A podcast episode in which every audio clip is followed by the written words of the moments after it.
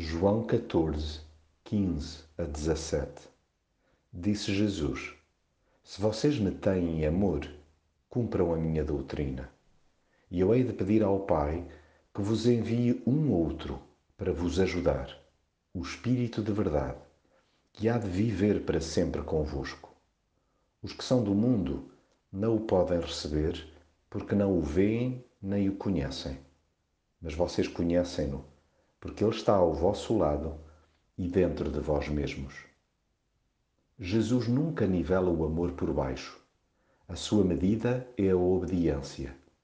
A escolha intencional de ir ao encontro do outro, tal como ele demonstra por atos e palavras. Renunciar por desprendimento do ego e apego às necessidades básicas do próximo. Quem o segue não tem mais nenhuma alternativa que não seja levar a sério tudo o que nos ensina.